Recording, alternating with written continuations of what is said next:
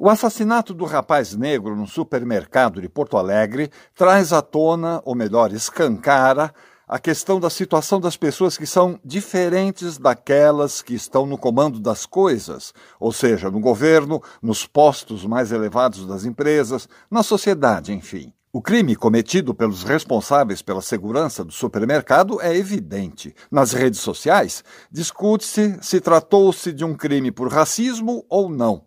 O fato do rapaz ter agredido um dos seguranças e também por ele ter antecedentes criminais leva uma parcela da população a interpretar como um crime comum e que o fato da vítima ser um homem preto não foi o determinante no caso. Foi ou não foi? De qualquer forma, muita gente nem sequer percebe que traz consigo uma carga de preconceito.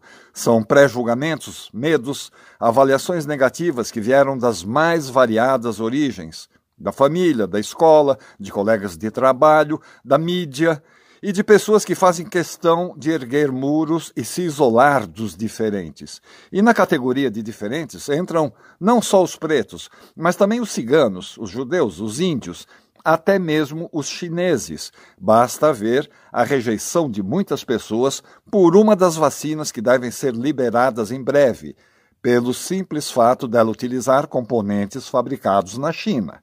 Um jovem dramaturgo inglês já abordou esse tema magnificamente numa obra chamada Otelo, o Mouro de Veneza. Era William Shakespeare. Na Inglaterra elisabetana de Shakespeare, as etnias e culturas diferentes eram tratadas com total desconfiança.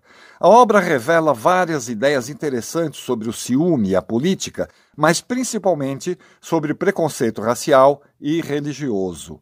É interessante notarmos que os mouros, naquela época, estavam inseridos na sociedade inglesa. E mesmo assim, eram vítimas de concepções negativas e distorcidas sobre as chamadas pessoas de cor, de culturas e de religiões diferentes das dos próprios ingleses.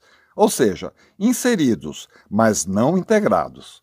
Otelo era um homem de caráter, um general a serviço do reino de Veneza, Porém, em vários momentos da trama, o nome de Otelo não é mencionado. Sua identificação se dá através de palavras como o mouro, o negro, que enfatizam a sua condição racial. Apesar de ser nobre e ocupar uma posição de destaque, o fato de ser negro e estrangeiro impede que ele seja integrado na sociedade de Veneza. Iago, um oficial que trabalha sob as ordens de Otelo, quer vingar-se porque foi preterido para uma promoção.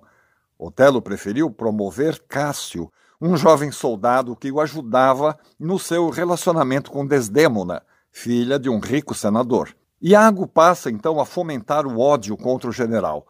Em certo momento, ele fustiga o pai de Desdêmona, dizendo a ele: Agora mesmo, nesse instante, um bode velho e negro está cobrindo vossa ovelha branca. E provoca mais o senador, dizendo que ela gerará filhos mestiços que serão rejeitados pela sociedade branca de Veneza. Otelo não sabe das maquinações de Iago para destruí-lo. Cai numa armadilha quando Iago lhe diz que Desdêmona o está traindo. E isso acarretará um desfecho trágico.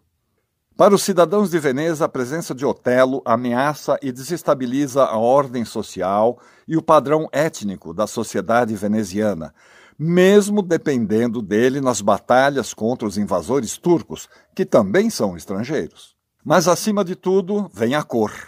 O escritor francês Victor Hugo, séculos depois, escreve sobre essa contradição. Ouçam o que diz Victor Hugo. O que é Otelo? É a noite, a imensa figura fatal. Desdémona é o dia, a claridade. O africano ama a branca. Ele é poderoso, augusto, majestoso, tem o brilho de vinte vitórias, mas ele é negro. Ele é a noite fatal. Porém, na peça de Shakespeare, não é Otelo a personagem diabólica, é Iago, branco, perfeitamente inserido na sociedade veneziana, e quase todas as palavras de cunho racista são ditas pelos personagens que apresentam as maiores fraquezas e as maiores falhas de caráter. Se vivesse hoje, em pleno século XXI, Otelo ainda seria considerado o outro, ainda sofreria a mesma rejeição que Shakespeare retratou em 1608.